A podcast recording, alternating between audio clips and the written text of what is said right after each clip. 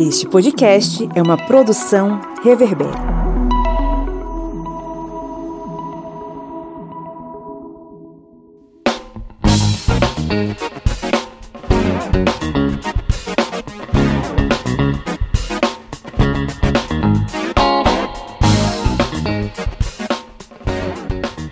Olá, historiantes! Está entrando no ar mais um episódio do seu podcast sobre as ciências humanas. É o podcast do historiante, aquele podcast que resolveu lutar lado a lado com você, juntinho, né? Rostinho colado, contra o fascismo. Eu sou o Pablo Magalhães e estou aqui acompanhado hoje, excepcionalmente, na mesa redonda. A mesa redonda hoje está menor, né? Estão aqui presentes o senhor Kleber Roberto, diretamente ali da beira do Rio São Francisco, onde ele construiu um soviete para se defender do capitalismo. E aí, pessoal, beleza? Aqui sofrendo com um dia quente e seco aqui, com uma pequena toalha molhada aqui para não ressecar as vias aéreas. E diretamente das terras pluviosas de São Luís, no Maranhão, que eu acho que não estão tão pluviosas assim, a senhora Joyce Oliveira. E aí, gente? Ontem, por incrível que pareça, estava, mas nós estamos já no tempo do calor. E aí, só para lembrar vocês que eu moro perto da linha do Equador, meu filho, então aqui fica é quente. É isso aí. E a gente se reuniu para tratar sobre revisionismo histórico conservador da chamada nova direita. E hoje é um dia especial, estamos aqui recebendo com muita alegria uma visita ilustre, nosso humilde programete da pesquisadora Maiara Balestro. Oi, dona Maiara, tudo bem? Olá, pessoal, boa noite. Boa noite a todos. É, primeiro eu quero agradecer o convite né, do Pablo, da Joyce, também do Kleber, pela oportunidade de estar podendo falar um pouco sobre a questão da minha pesquisa, né, e principalmente pensar nas questões do tempo presente. E é isso. Mayara, fala um pouquinho sobre você para os nossos ouvintes. É, eu sou Mayara, eu sou historiadora, né, sou formada em História. Eu fiz o meu mestrado na Universidade Estadual do Oeste Paulista, né, na UniOeste. E atualmente, agora, recentemente, eu estou fazendo doutorado na Federal de Juiz de Fora também em História, né? Faz um tempo que eu pesquiso a ascensão das novas direitas no Brasil contemporâneo, tendo como objeto de pesquisa o Brasil Paralelo. Seja muito bem-vinda aqui ao nosso humildezinho programete, tá? A casinha está apertada para recebê-la. Eu estou muito feliz com sua presença aqui, viu? A gente sabe que vai ser um papo bem bacana, porque o assunto ele é muito urgente, interessante, importante para a gente compreender, é, enfim, essa, essa narrativa que se construiu em torno do bolsonarismo e como a, o próprio, a própria instituição do Brasil Paralelo se transformou aí numa espécie de bastião dessa nova direita. Enfim, a gente vai destrinchar esse assunto mais para frente. Antes da gente entrar no nosso conteúdo, é, eu só queria lembrar para vocês que quem é nosso apoiador já pode aí desfrutar do nosso podcast secreto é, sobre a mercadorização das pautas identitárias e como o capitalismo ele se aproveita dessas narrativas para pagar de consciente, né? Enfim, você que é nosso apoiador já pode acompanhar e você que ainda não é, aproveite agora com apenas quatro reais mensais no apoia.se barra historiante ou na, no aplicativo da Aurelo, torne-se um apoiador para acompanhar os podcasts secretos a partir de dois reais, para acompanhar todo o nosso conteúdo exclusivo a partir de quatro reais mensais. Não perca, vá agora, faça isso. Só lembrando que Pablo não sabia o que era Boca Rosa, ela pensava que era um, uma entidade. eu, eu penei para saber quem era a pessoa. E agora sim, vamos para o nosso conteúdo.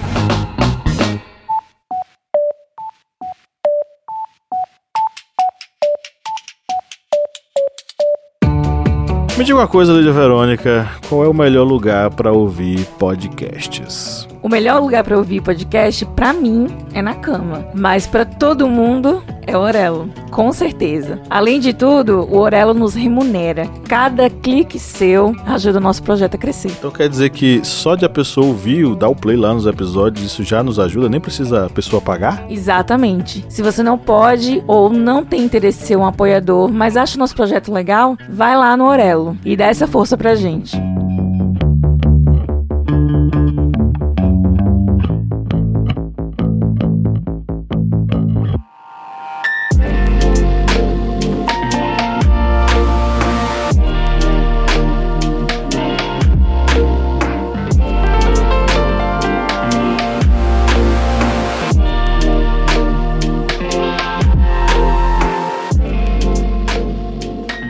É, eu já vou começar mandando a nossa, a nossa primeira pergunta. É...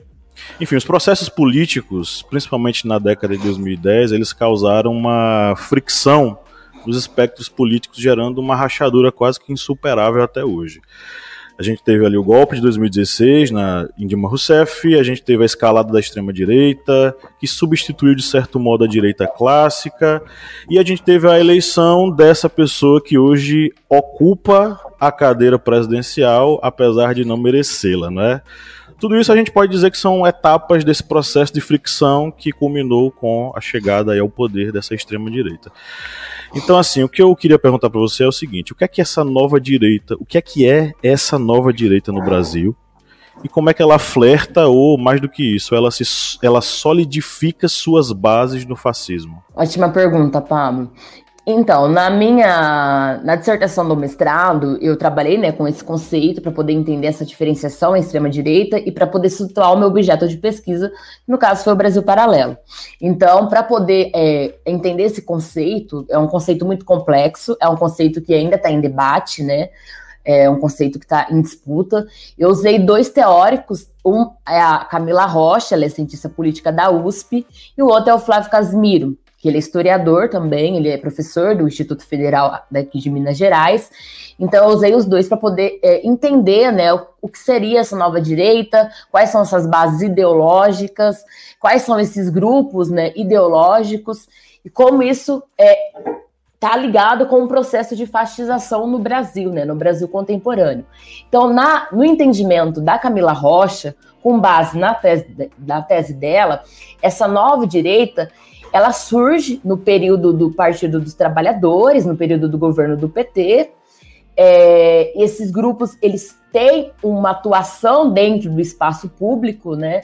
É, por exemplo, o Olavo de Carvalho é um deles, o é, Thomas Juliano também, o próprio presidente atual da Biblioteca Nacional do Rio, Rafael Nogueira, né? Então, a Camila Rocha, na, na abordagem que ela traz dentro da tese dela, ela fala que essa nova direita são esses novos grupos de atores que surgem em cenas públicas, é, tendo como ponte principal, né, como objetivo principal, uma reação às políticas é, do Partido dos Trabalhadores. Então, essa nova direita ela surge ali é, a partir da análise da Camila Rocha entre 2000, 2004 e principalmente em 2006, né, com a questão do mensalão e tudo. Agora, a partir da análise do Flávio Casimiro, essa no nova direita, ela se organiza na década de 90, né? Na sociedade civil, tem uma organização dessa nova direita. O próprio Flávio Casimiro, ele vai falar que ela é nova na sua forma de operação, no seu modus operandi. Ele não é nova nos atores ou no sentido ideológico, mas ela é nova no seu modus operandi, porque a partir da década de 90, principalmente ali na virada dos anos 90, 90 para os anos 2000, há uma expansão dessas organizações da chamada direita no Brasil contemporâneo. Ali dá como exemplo o Instituto Liberal, o Instituto Von Mises, aí depois, né, entre ali 2014, 2015, o MBL, aí o caso do Brasil Paralelo é 2016. Então ele, ele aponta que essa nova direita ela é nova nesse, no sentido do operação dela, né? Na sua base ideológica, principalmente também levando em consideração com o avanço do neoliberalismo no Brasil. Só que é uma questão muito complexa, né? Porque o debate ainda ele está aberto, mas ele deixa para colocar, porque é o que a gente, quem pesquisa as direitas, né, se pergunta. É nova em qual sentido, né? É, e quais são os seus principais é, atores dessa nova direita, né? Então, a partir do Flávio Casimiro, essa nova direita ela se diferencia da velha direita, da direita tradicional, por conta desse, dessa operação que ela faz, principalmente nas redes sociais, né?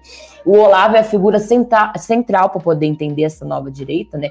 Ele é um dos principais atores dessa nova direita, e para além dessa, dessa principal figura que foi o Olavo de Carvalho, é como ele consegue mobilizar a base dessa nova direita, né?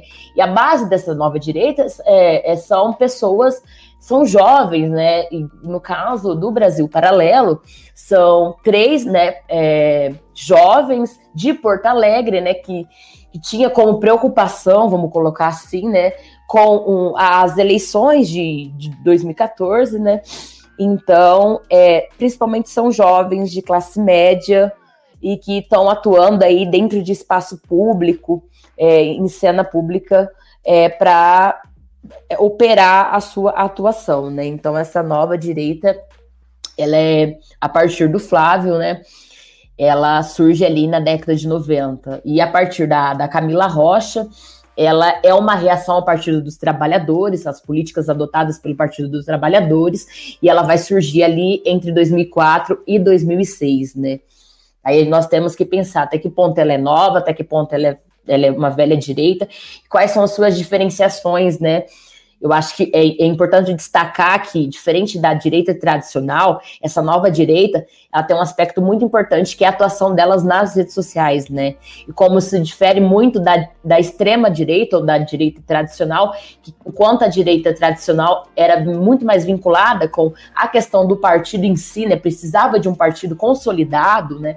Para poder ter uma ascensão, essa nova direita não, ela já é ela se diferencia a partir desse modus operandi dela e principalmente também a partir dessas reações é, do, do Partido dos Trabalhadores, né? É, só queria fazer um adendo a essa pergunta, porque a gente acaba atingindo até um público não especializado em história.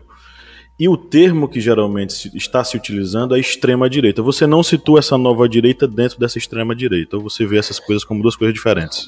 Não, é, é no, no, meu mestrado, né, como eu, eu, trabalhei com essa categoria analítica de nova direita, é, Agora, no doutorado, eu vou trabalhar com. Tô, estou trabalhando, aliás, com a extrema-direita. Então, assim, ela é um desdobramento dessa nova direita, né? Podemos colocar que ela é um desdobramento dessa nova direita. São aspectos ali que estão interligados, né? E tem essa interligação da extrema-direita, mas são aspectos que não se distanciam, né? E eu acho que a questão principal dentro desse aspecto é o bolsonarismo, né? E até que ponto o bolsonarismo ele é novo e como podemos pensar o bolsonarismo a partir de, de elementos da nova direita, mas principalmente é, elementos da extrema direita, né? Então eu acho que há uma ligação, né, da, da nova direita para extrema direita, né? Então eu acho que elencar esses elementos e essas diferenciações e semelhanças é muito importante para entender né, a complexidade que é a nova direita e a complexidade que é o bolsonarismo por ser novo, né? Um, um, um fenômeno novo que ainda está em debate, ainda está colocado, né? Então, Mayara, eu sou professora da educação básica aqui no Maranhão, né? E eu trabalho numa zona rural. E aí eu observo que os meus alunos, né, toda vez, independente de determinados assuntos, eles sempre têm já uma noção, né, do que eu estou falando, mas é justamente através do que eles recebem nas redes sociais, né?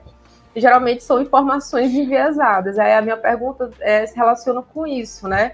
É de que forma, se é possível dizer quais são os eventos, né, os processos que são mais acionados por essa nova direita, né?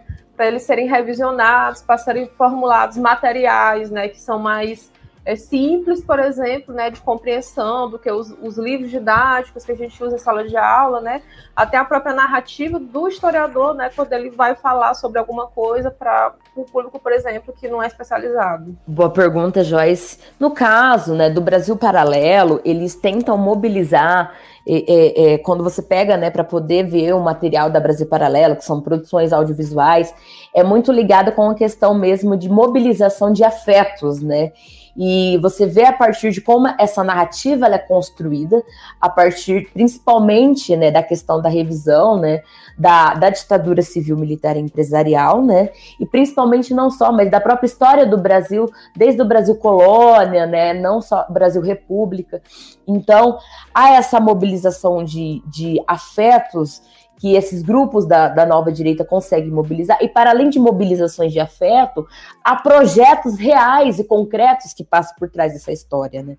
Tem um, o livro do o segundo livro do Flávio Casimiro, que é um dos principais autores que eu trabalhei na minha dissertação, ele vai falar né, que essa, no, essa nova direita ou a extrema direita, ela precisa da história, né, para poder é, ter o seu projeto concreto, real. E a partir da história e a partir de revisões historiográficas, né, ou de uma revisão da própria história mesmo, é, você cria, ah, esses grupos criam suas narrativas e a partir dessas narrativas produzem um determinado consenso sobre aquele assunto. E dentro dessa produção de consenso, eles conseguem buscar uma grande mobilização através das redes sociais. E é bem interessante que, para além dessa mobilização dentro das redes sociais, é, um aspecto também é muito importante é a questão também, como você apontou, né, da rede básica, que tem a questão da versão da história que está dentro do livro didático. Qual história é essa? Porque muitas vezes, dentro até do próprio livro didático, a história né, dos negros, das mulheres,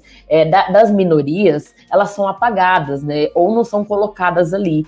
Então, a partir dessas narrativas criadas por esses grupos, você vê um reforço dessa história dentro dos livros didáticos e como isso chega nas escolas, né? Como isso é mobilizado dentro das escolas, dentro dos espaços públicos. E é bem interessante pensar também que é, esse, essa mobilização desses grupos da nova direita, ela precisa de vários organizações para poder legitimar, né, ou criar uma verdade é, totalmente aceita por, por, pessoas, né, que estão lendo aquilo, estão consumindo aquilo.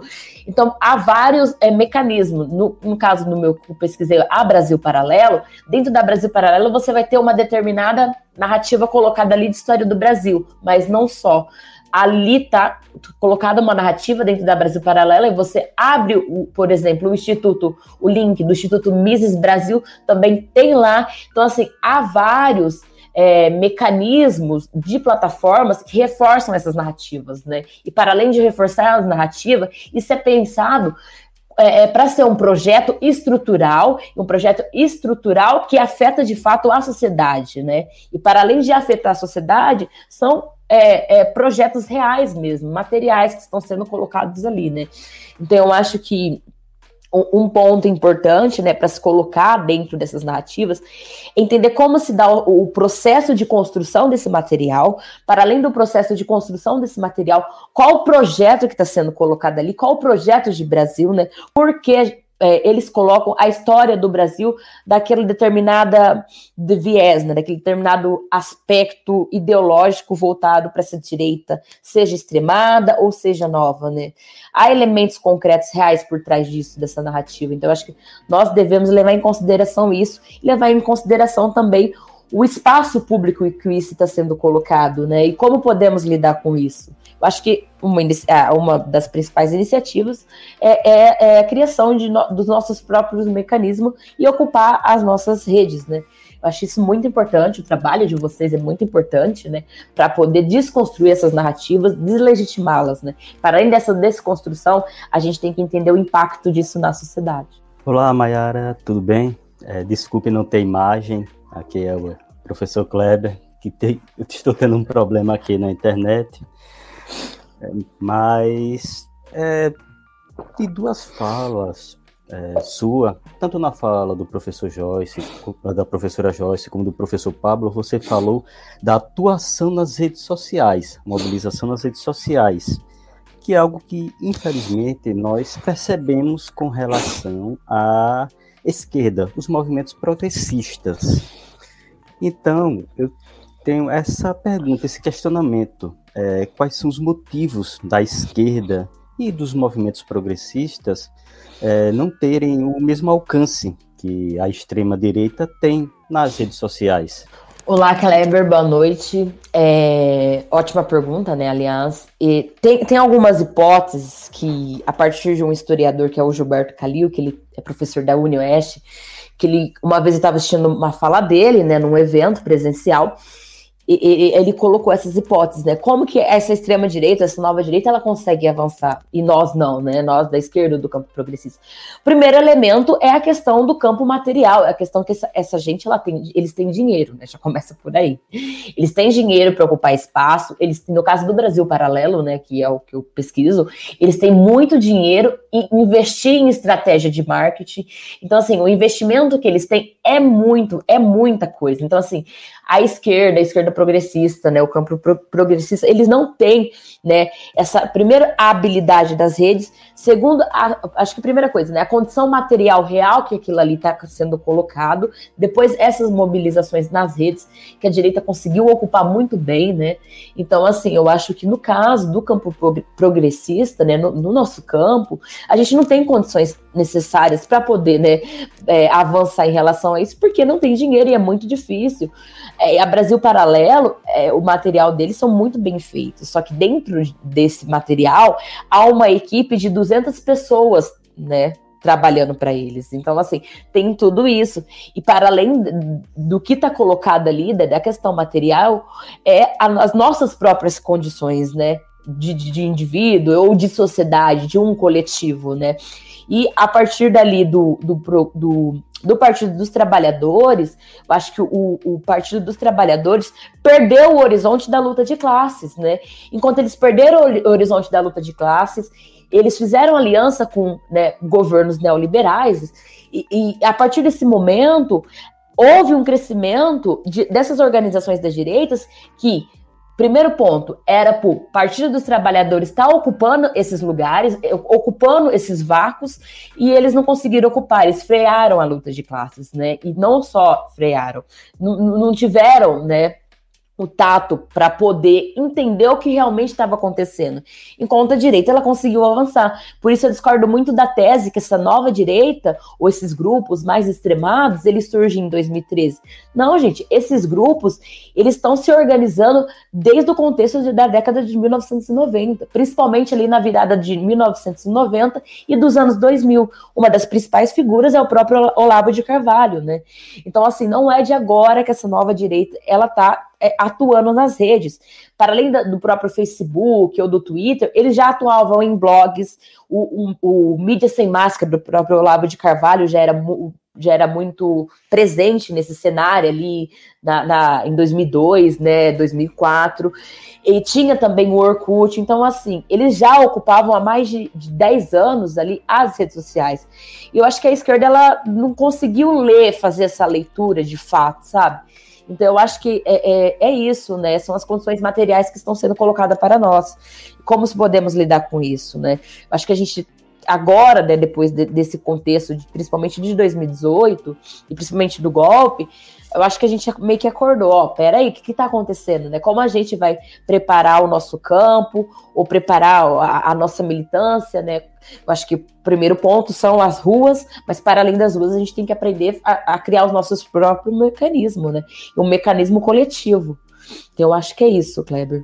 Antes de passar para Pablo, só lembrando, né? Enquanto faziam comunidades fazendo piada com o Olavo de Carvalho no Orkut. Exato. Eles se armavam, eles se preparavam. Exatamente. E outra questão, é, é, é isso mesmo que você falou, porque eles não levavam a sério.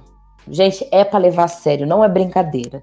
Não, não, é, não, é brincadeira que hoje no Brasil tem um governo de extrema direita, entendeu? Então, assim, eu acho que não é essas pessoas não, não falam por falar. Não é. Tem um, um professor que ele trabalha com a retórica do ódio, que é o João César de Castro Rocha. Ele tem um livro sobre isso. Então, a retórica do ódio ela está colocada, só que ela está colocada real. O Bolsonaro ou esses grupos, sujeitos, enfim, dessas direitas, eles não falam por falar. Existe um projeto de classe evidente por trás dessa fala. E a gente tem que aprender a lidar com isso de forma coletiva e ocupando as redes. A gente trata como brincadeira, mas é uma mensagem que chega com uma força muito grande no grande público, com certeza.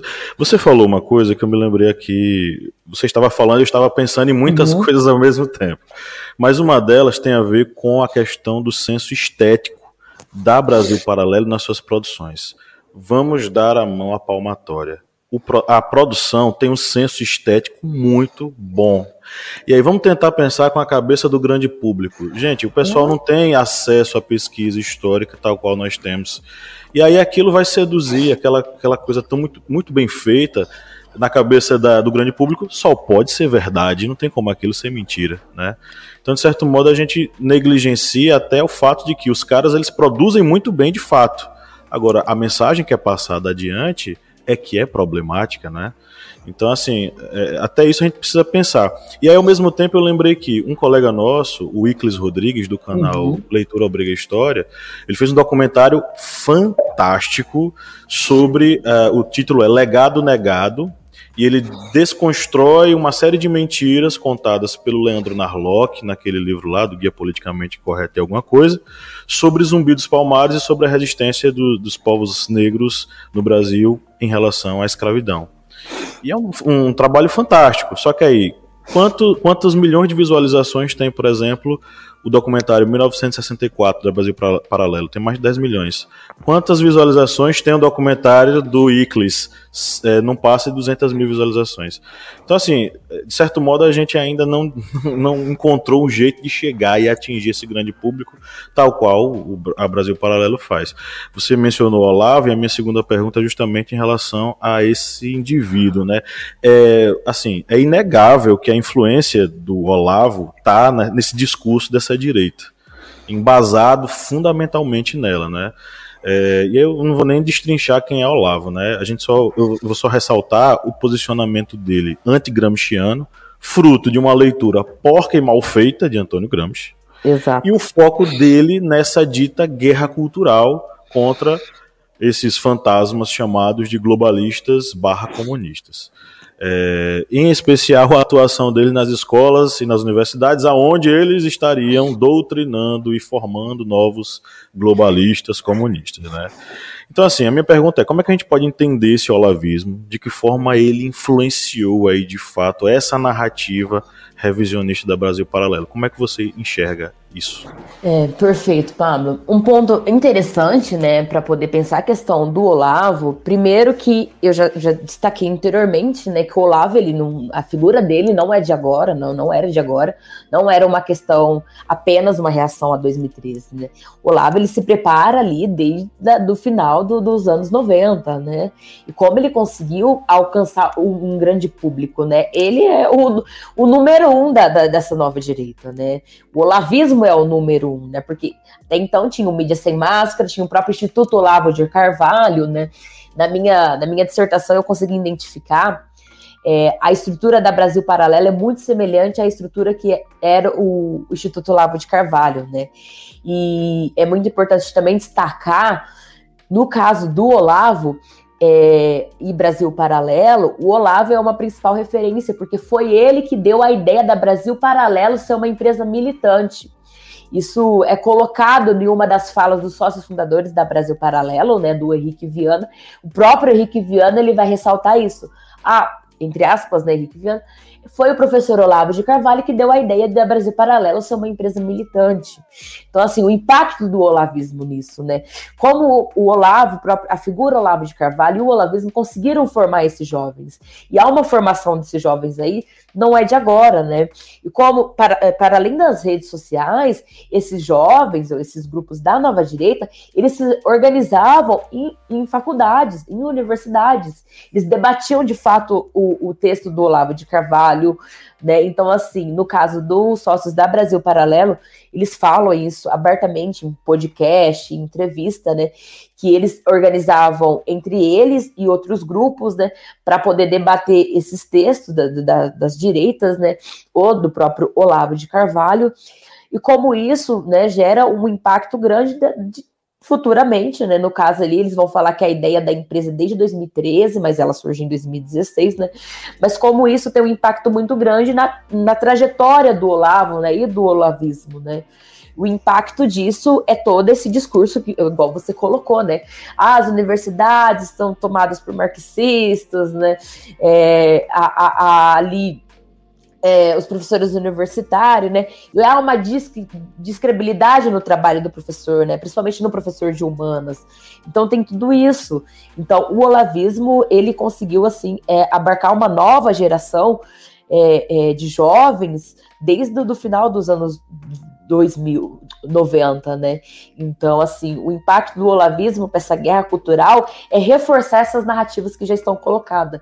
E para além de reforçar essas narrativas que estão colocadas, conseguiu numa figura da presidência legitimar. Então, assim, essa trajetória do olavismo no Brasil, mas ali em 2018 existe um presidente que legitima todo esse discurso anticomunista, é, que o professor de história é isso, que o professor de história é aquilo, né? Porque há de fato uma reação, um ressentimento desses grupos. Esses grupos são ressentidos, né? São ressentidos por vários questões, principalmente por alguns pontos é, de políticas públicas, né, adotadas ali no governo do, do, do PT. Então, o olavismo ele reforça essas narrativas, né, de Brasil, não só de Brasil, mas do professor de esquerda ou professor marxista, né, e você vê esse, essa guerra chamada guerra cultural, né, impactando ali esses jovens dentro de espaços públicos ou principalmente em redes sociais, né, tem a, a dissertação do Lucas Patisky, que é muito importante, que ele, vai, ele faz uma, uma análise, né, uma pesquisa, aliás, na trajetória do Olavo de Carvalho, né, e também no Mídia Sem Máscara, pensando como Olavo, ele é uma figura, a partir do conceito, do conceito gramsciano, né, um intelectual orgânico, ele consegue organizar uma determinada classe, e para além de organizar, ele conseguiu digerir essa classe, que foi ali no final dos anos 90 para os anos 2000, que é essa geração mais nova, né.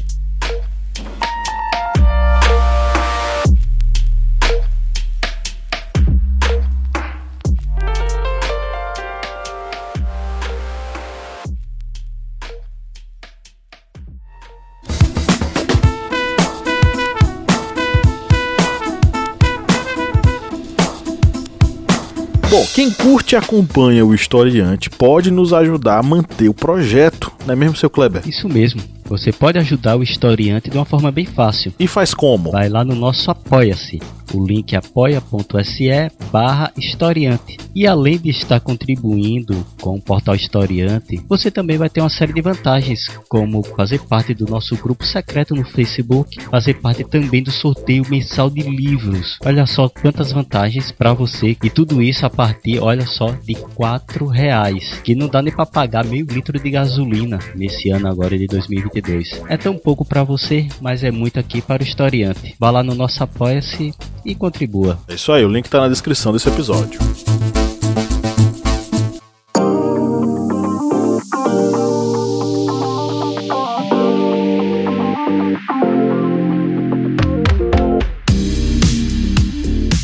eu preciso pontuar duas coisinhas antes de eu passar para Joyce, tá? Desculpa, Joyce. É o seguinte: é, duas coisas que você falou que tem tudo a ver, são duas características, assim, claríssimas do fascismo. Primeiro, o ressentimento dessa classe, né, que você acabou de falar, esse ressentimento alimentado pelo olavismo, que deu esteio para a criação de um Bolsonaro, e essa fascinação por, por um enredo ou seja, o que é que é a eleição de Bolsonaro se não a apoteose do pensamento olavista sendo concretizada de fato, né? E aí é, o desdobramento disso é, eu não sei em quanto tempo a gente vai conseguir consertar o que aconteceu, porque eu sou professor de ensino médio e eu tenho turmas de alunos que se, de, se autodeclaram bolsonaristas, mas é aquele bolsonarista, inclusive, que não quer saber de quem tem opinião divergente, né? Então, é, inclusive atrapalha muito minha aula. Eu acho um saco, mas eu tenho que saber lidar, porque adolescente não tem limite, né? Mas assim, é, é, é uma, é um, um, estrago que eu acho que a gente vai demorar muito tempo para consertar.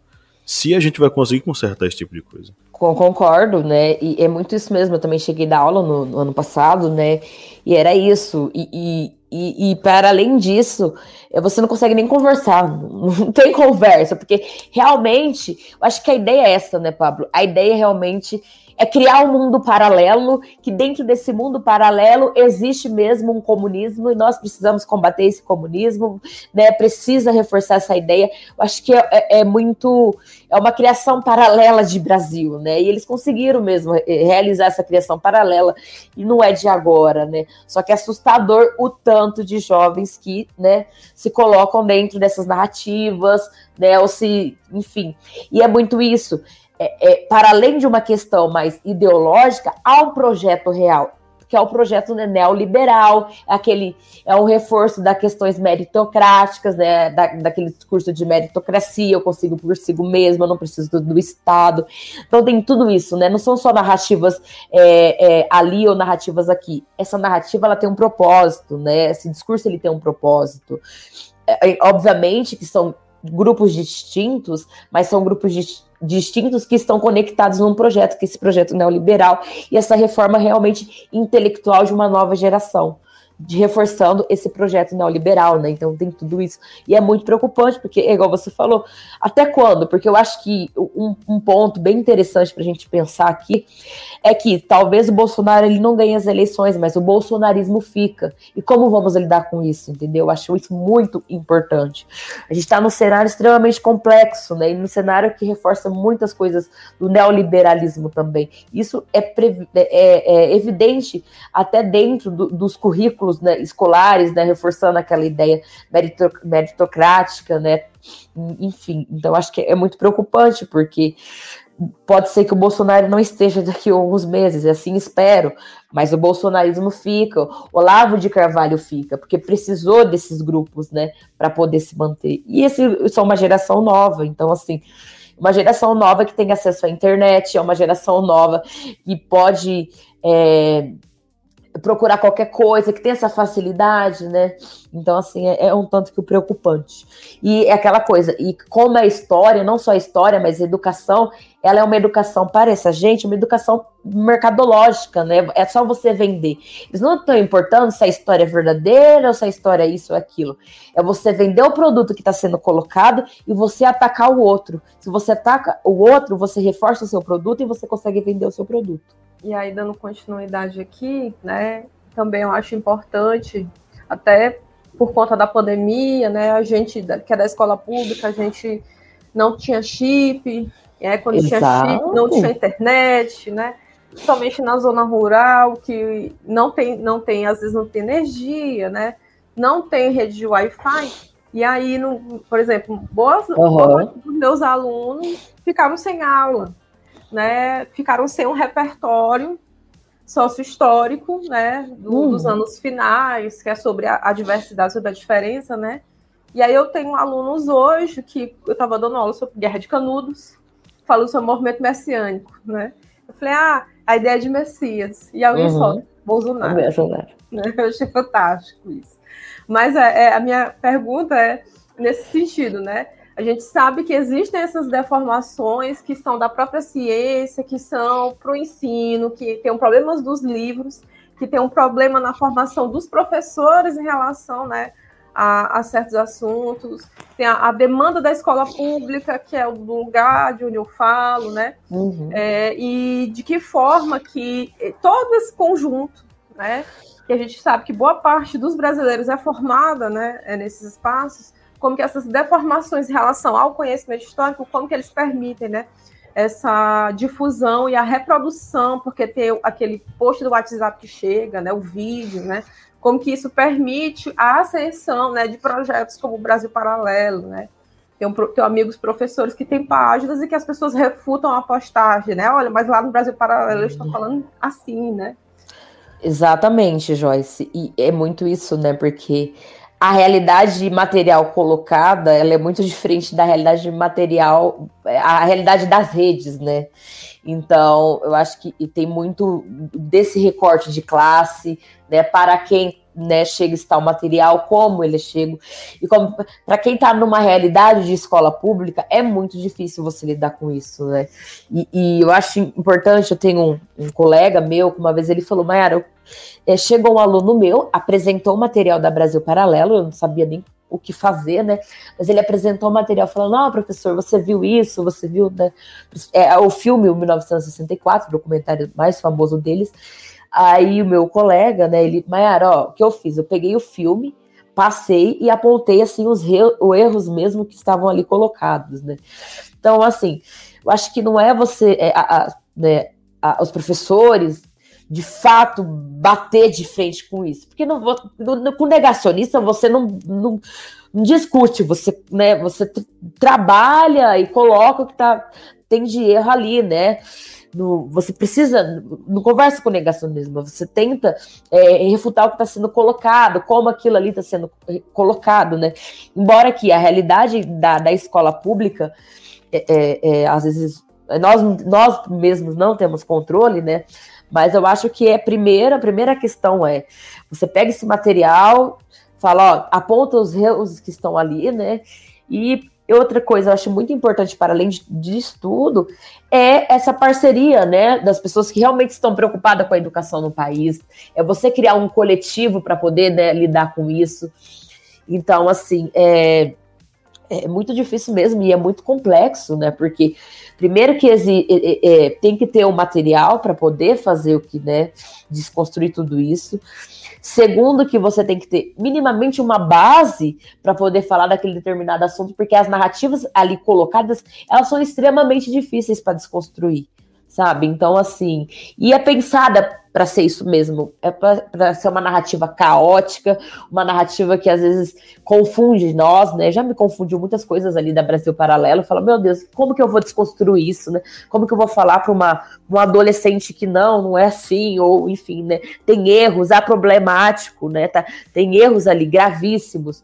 Então, eu acho que o primeiro ponto é entender esse material, né? Porque as pessoas falam, ah, mas como você consegue trabalhar com direitos no Brasil hoje, viver no contexto que está vivendo, para a gente poder entender, para a gente poder conseguir fazer o que a gente faz, né?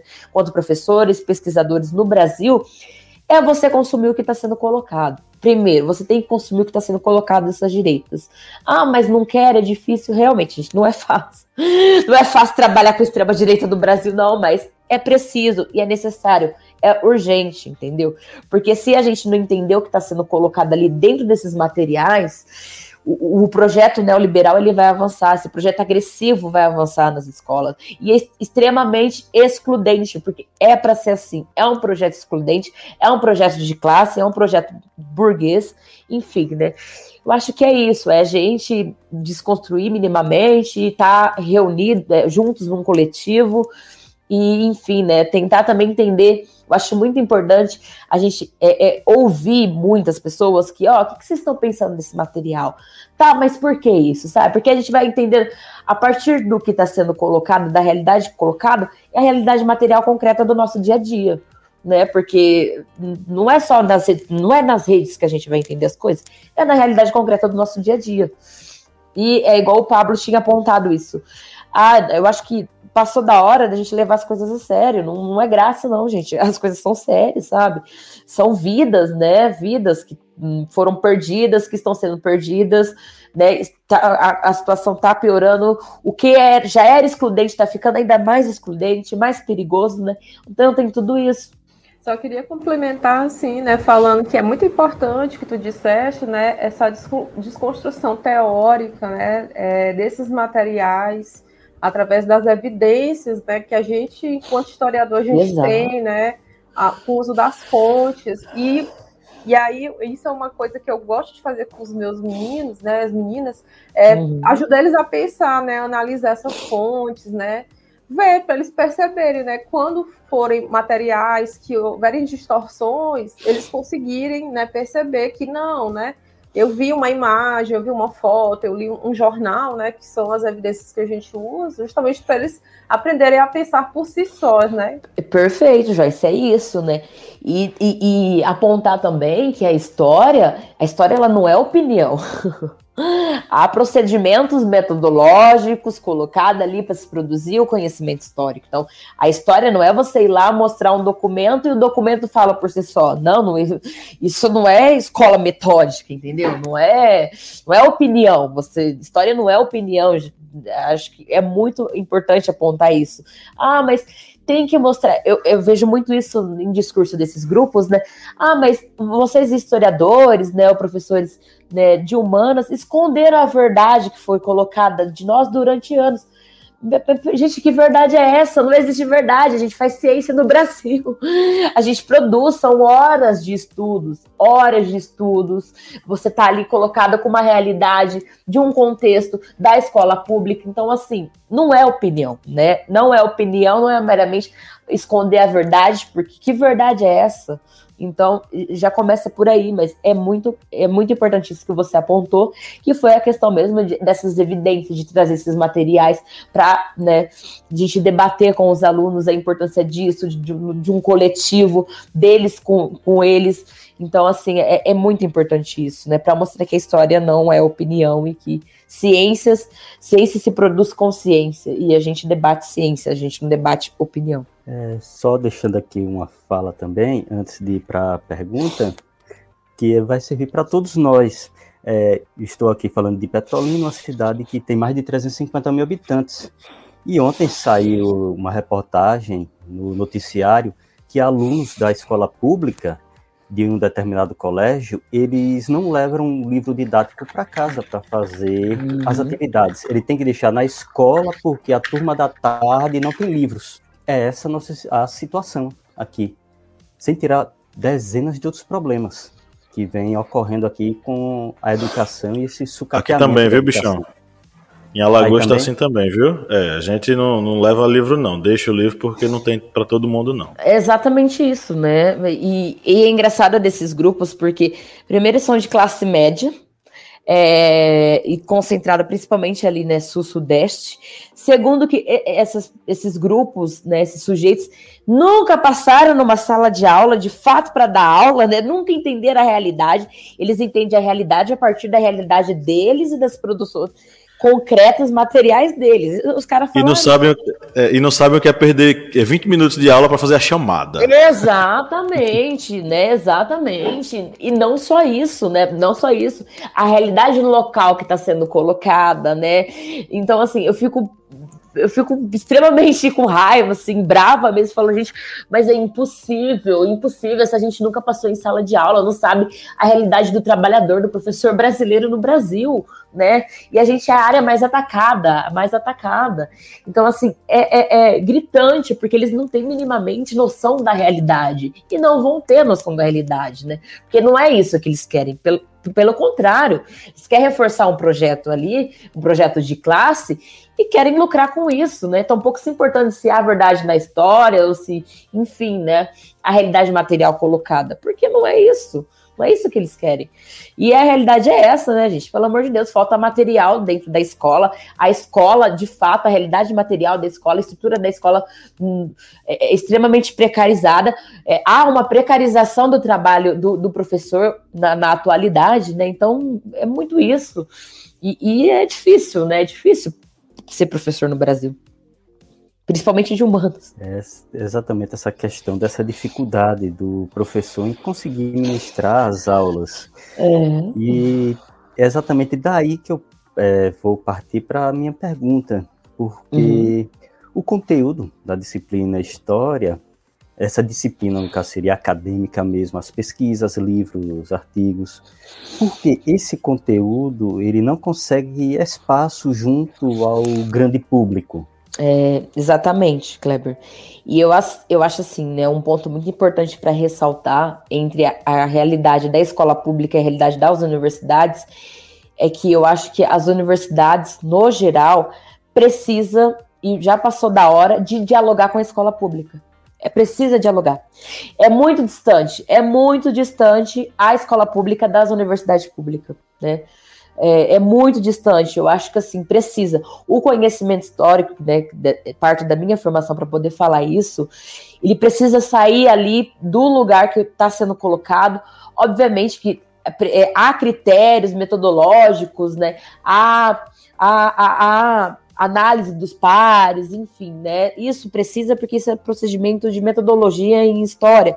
Só que a gente precisa aprender a dialogar com a escola pública e levar todo esse material para a escola pública, para as realidades ali colocadas de fato, sabe? Porque a gente perde horizonte. Nós perdemos o horizonte de classe. E quando a gente perde o horizonte, esse, essa gente avança. Esses grupos eles vão avançar, né? Eles conseguem avançar por vários fatores.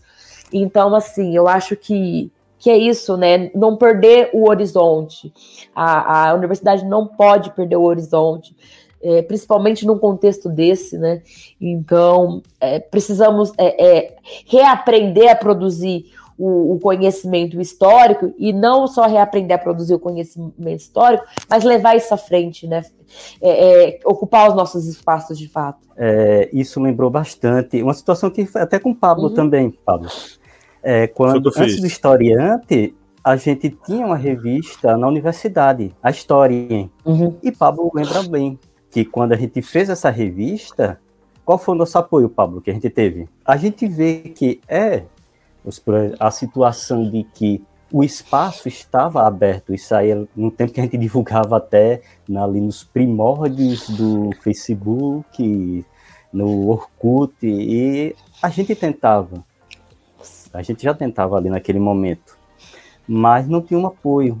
E exatamente foi nessa, nesse espaço em que foram surgindo os Brasis paralelos, os Olavos de Carvalhos, os Leandros na Lopes, ou seja, esses vários aí que acabaram ocupando esse espaço. Exatamente. E vão, e vão continuar ocupando. Vão, certo. porque ó, o próprio Brasil Paralelo, né? Eu, come, eu comecei a pesquisar em 2019, né? Eu comecei minha pesquisa do mestrado. É, eles sempre tentaram ocupar as escolas, né? Eu já vi assim é, material deles dentro das escolas e a, a educadores falando, olha, hoje a gente passou o material de vocês aqui, que legal, né? E eles conseguiram realmente ir para as escolas, já fizeram uma participação é, na escola, numa das escolas de São Paulo, e recentemente eles estão conseguindo, eles atacam os espaços públicos, mas eles estão conseguindo entrar na, nas universidades Recentemente passou um documentário deles na UFPR, em Curitiba, na, acho que na aula de direito, assim, na, no...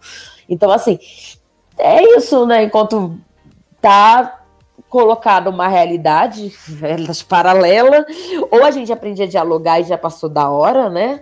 Ou realmente eles vão ocupar esse espaço mesmo por vários fatores, e é isso que eles querem. É. Eu lembrei aqui também que na época do lançamento daquele documentário sobre Olavo de Carvalho, Jardim das Aflições, ah. O diretor, que é pernambucano, esteve na Universidade de Pernambuco, lá em Petrolina, para o lançamento. Alguém inventou de levar ele para lançar esse documentário lá na universidade. Foi um bafafá, foi uma confusão. Na época eu era um jovem é, graduando, não tinha tanta noção. Estava no segundo período, terceiro período, não sei. não tinha noção e falar: oh, vai ter um o diretor de documentário sobre a Olavo de Carvalho vai estar tá aí. ah, quem? Quem que é? Enfim. Mas é meio que as, as, as garras né, dos caras chegando na universidade. Bom, para a gente encerrar nossas rodadas aqui de perguntas, eu queria saber, é, o seguinte: né? A gente está falando aqui sobre essa, essa coisa de que história não é opinião, mas também é um processo onde a gente se posiciona de alguma forma. Toda narrativa é um posicionamento, né? E a gente se posiciona no processo de pesquisa. Inclusive, o próprio Brasil Paralelo tem um posicionamento, apesar de dizer que não, nós somos apartidários, nós não temos posicionamento, não temos ligação com o olavismo, enfim, eles têm esse discurso. Eles também têm um lado. A minha pergunta é a seguinte: a quem serve o Brasil paralelo? De onde é que parte essa, esse revisionismo né, é, construído pela empresa? Perfeito. É, pr primeiro, né, eu acho que é, é, é chega até a ser complexo e, e, e cômico porque eles falam desse discurso apartidário, que eles não têm, né, não recebem dinheiro público, é, mas dentro do, do próprio. As primeiras produções, que é o Congresso Brasil Paralelo, é a primeira produção deles. Um dos primeiros convidados foi o próprio Eduardo Bolsonaro, Jair Bolsonaro, Olavo de Carvalho. Olavo de Carvalho, né, como eu já, já mencionei anteriormente, foi ele que deu a ideia de ser uma empresa militante. Então, assim, eu acho que o Brasil Paralelo ele serve é, para reforçar um projeto neoliberal. Agora, a, a, quem serve, aí é que tá. Isso vai depender muito de quem vai estar na presidência né, da República. Então, assim, a, eles servem para é, é, reforçar um projeto neoliberal, né? E um projeto neoliberal pode ser o projeto do Paulo Guedes, por exemplo. Então tem, tem isso, né? Mas eles tentaram, agora eles estão tentando é, se distanciar do governo Bolsonaro, só que há elementos, né, há hipóteses que reforçam que eles são uma base, né, para o governo Bolsonaro e, e, reforça muito a partir do, do material ali colocado. Né? Então, é um, uma empresa é, no aspecto de, ideológico dessas novas direitas ou da extrema-direita. Né? Então, eu acho que, é, para além de um governo de fato né, é, institucional, é, reforça esse projeto neoliberal, esse proje projeto excludente, né? E é um projeto excludente e um projeto de uma reação, né? Como eu já falei anteriormente, a políticas é, públicas adotadas do Partido dos Trabalhadores, né? Então é um projeto de Brasil, um projeto de Brasil excludente.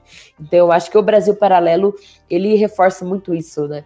Para além de um governo de fato, é, é a ideia de um de uma sociedade neoliberal e, enfim, né, que, que, que, tem medo a partir deles, né, da realidade deles, do, do avanço, né, da esquerda ou do campo pro, progressista. Então, acho, acho que é muito isso, ele serve para isso. E reforçar tudo o que minimamente, enquanto democracia, nós construímos aí, ali ao longo de Brasil. Eu queria só fazer mais uma pergunta, né? É, Vai, eu gente. trabalho com o tempo presente na, na minha tese e eu sei que é difícil, né? E aí, eu acho o teu trabalho é legal porque ele ajuda a gente a organizar coisas que a gente ainda não consegue, justamente por ser o agora, né? Uhum. E aí eu queria que, que tu falasse sobre a importância para a gente que é de história, né? Pegar esses acontecimentos, né? Conseguir fazer leituras, né? Por exemplo, tem, já tem trabalhos como o, o teu que refletem sobre isso, para que a gente possa também conseguir fazer a nossa leitura subjetiva justamente para combater né, essas questões, porque a gente ainda está atordoado com tudo que aconteceu, né? E agora que eu acho que a gente está começando a processar, né? O que é que era realmente. Exatamente, Joyce. É, e é, é, é como eu falei, né, no, no começo, assim, principalmente partindo dessa questão do conceito da nova direita, né? O que há de novo por, pra, por trás disso, né? Eu acho que é muito isso mesmo. E é, eu acho um ponto importante também é nós, enquanto pesquisador, professores, sempre estar conectados, né? Conectado e debatendo essa realidade de Brasil, né? Compartilhando material sobre isso, né? É, debatendo o, o, o que é para ser debatido no contexto. E é muito difícil. Você está vivendo dentro do seu objeto de pesquisa, dentro né, desse movimento dessas direitas, né? Então realmente é, é, é importante entender essa realidade. E a minha realidade, né? A realidade da minha pesquisa, ela foi entendida a partir né, desses desses teóricos que eu já tinha apontado inicialmente, né? Flávio Casimiro, Camila Rocha, tem a própria uma, uma antropóloga muito importante que trabalha com o bolsonarismo no, no, tempo presente, que é a Isabela Calil. Tem o trabalho também da Rosana Pinheiro Machado, o trabalho do João César de Castro Rocha, também muito importante para entender esse, a, a situação, né, o contexto colocado. Tem também um, um, historiador, dois historiadores assim importantíssimos para entender esse contexto, que é o professor Carlos Zacarias, também da UFBA. É o próprio Fernando Nicolás também tem um trabalho muito importante sobre a questão de revisionismo, negacionismo, usos políticos do passado. Né, tem o professor daqui da UFJF das direitas, que é o Odilon Caldeira Neto. Então, assim, há, há esse esforço de entendimento, né? Mas é complexo, porque é um debatinho aberto, né? Então, e eu reforço é que para entender o debate, nós precisamos entender a nossa realidade do Brasil e a partir desses teóricos brasileiros que a gente vai entender, embora né, é, o, há teóricos importantíssimos é, na América Latina, até na Europa, enfim, só que a realidade do Brasil é agora, então vamos pegar esses esses pesquisadores, professores, né, para a gente entender essa realidade do tempo presente, né, e é em movimento, então assim, não tem nada fechado, né, então é muito difícil. Quando as pessoas falam, ah, o bolsonarismo é fascista, não é? Lá é complexo, porque é, é, tá, tá em movimento ainda, né, e é um movimento a brasileira, né, assim, é do Brasil, é nossa realidade, enfim, é, eu acho que é isso, né, eu acho que sempre está em diálogo com outros pesquisadores, e para poder debater esses, essas temas.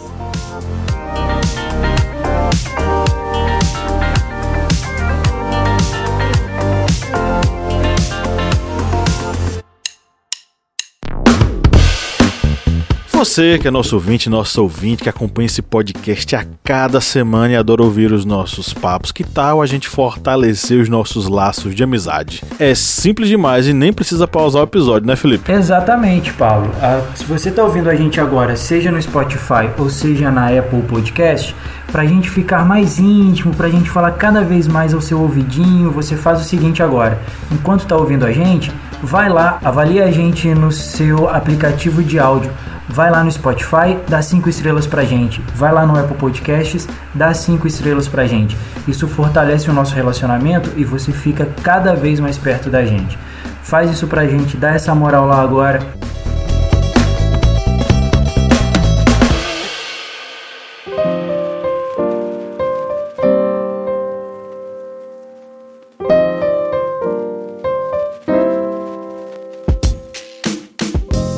Ok, então chegamos aqui ao nosso momento das indicações, nossa curadoria especial dedicada a vocês, né?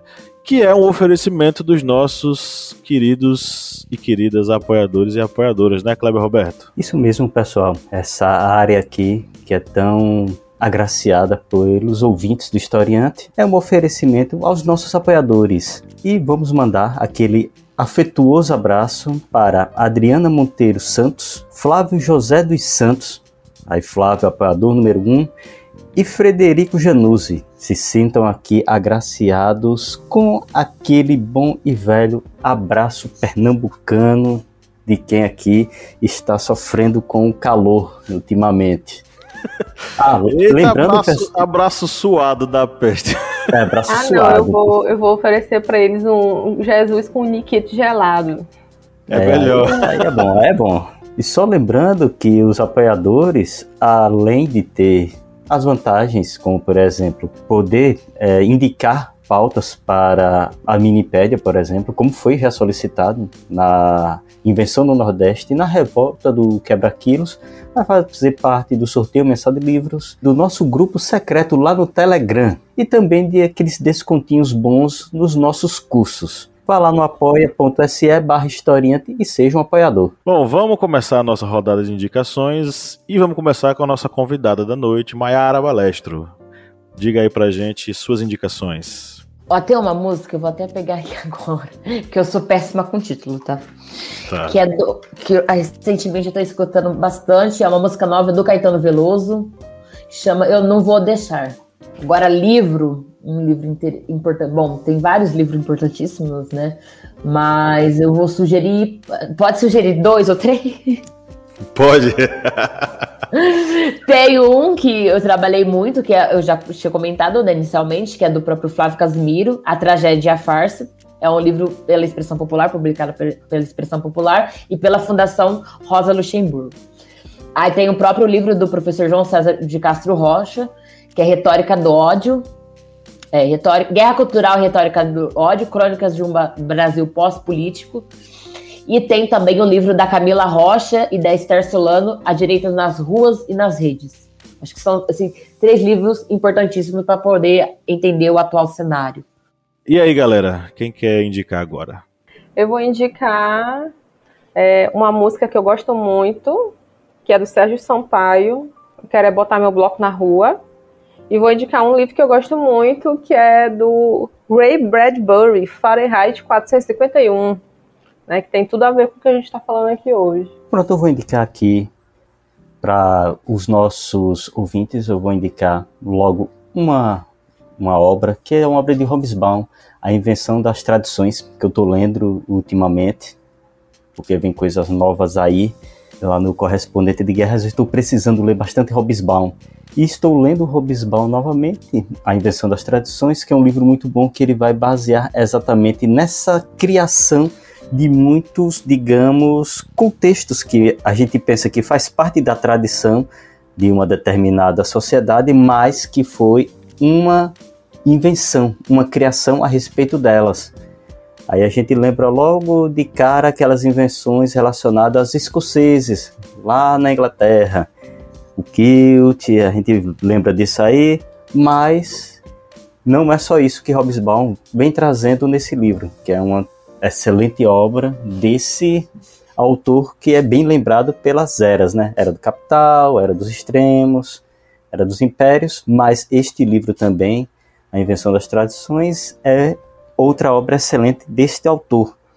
E como música, eu vou deixar duas musiquinhas aqui, uma do U2, que eu vou deixar a música Sunday Bloody Sunday, que é uma música que é baseada Sunday no Blue Sunday. é, na voz do tio, viu, gente? Do Sambou não, pelo amor de Deus, que aí é. aí complica o meio de campo. Mas essa música é baseada exatamente num ataque que a polícia britânica fez contra uma manifestação de soldados da Irlanda. E a outra música que eu vou deixar aqui é a Norte Brink in the Wall, da banda Pink Floyd, aquela bandinha que o pessoal não gosta porque fala de política. Ah, Roger Waters era bom no tempo que ele não falava de política. e a Norte Rogério, in Rogério Walters. é, Jodeiro, Rogério é, Águas, Rogério Águas, que é no tempo que ele não falava de política. Mas a Not a Brink in the Wall, ela vai basear exatamente numa ideia de, digamos, uma transformação do sistema educacional, de uma transformação com relação à opressão, alienação, a atividades que são contra, digamos, as ideias democráticas. Algo que a gente falou bastante aqui nesse podcast mas aí deixou essas duas músicas para vocês ouvirem e refletirem. E leiam Hobbesbaum. Perfeito. Bom, minhas indicações, uma delas vai ser o livro Vietnã, a tragédia épica, do Max Hastings. Foi um livro nos enviado pela editora Intrínseca, nossa parceira, e que vai fazer parte do sorteio mensal de livros. Você que é nosso apoiador, fique atento. É um livro muito interessante, ele é. ele gira em torno ali de uma primeiro da cobertura que Max Hastings vai, vai fazer da Guerra do Vietnã, porque ele vai estar lá como correspondente de guerras. E autor é muito bom, viu, gente? Ele é é. excelente. E também ele vai, é, além de, de dar essa ótica dele, ele é jornalista e historiador, ele vai dar voz a personagens reais que, enfim, fizeram parte dessa guerra tão sangrenta que resultou na morte estimada aí de 3 milhões de pessoas num conflito, enfim, longevo e que ceifou né, a vida de tanta gente. Fica a indicação desse livraço, você que é nosso apoiador, esse livro pode ser seu, né? É, e para nossa playlist, vamos de Marmundi, com a música Leve, e a música Café Forte, do Projeto Coletivo. Ficam essas minhas duas indicações. E, Mayara, enfim, o que é que eu posso dizer? Muito obrigado por ter participado desse episódio com a gente. Saiba que a gente fica muito honrado com a sua presença. E eu espero que a gente possa, sei lá, fazer com que você volte aqui em algum outro momento, tá? Num contexto sem extremo-direita. Que a gente esteja mais feliz, né? Exatamente. Não, gente, mas eu que agradeço. Agradeço o Pablo, agradeço a Joyce, o Kleber. Gente, muito bom. Foi muito bom conversar com vocês e aprender também. Muito importante isso. Muito importante a iniciativa de vocês, né? Eu acho que é isso. Obrigadão, viu? Muito obrigado, Obrigado, pela sua gente. presença. Obrigada. Obrigado. É Obrigado. isso. Obrigado. Tchau, tchau. E com alegria nos olhos e sorriso no coração, chegamos ao final da nossa gravação. Espero que você tenha gostado. Você que chegou até aqui, está nos ouvindo até agora, receba nosso abraço afetuoso. Esse podcast é feito para você. E no 3 vamos dar o nosso tchau coletivo. Um, dois, três. Tchau! Tchau.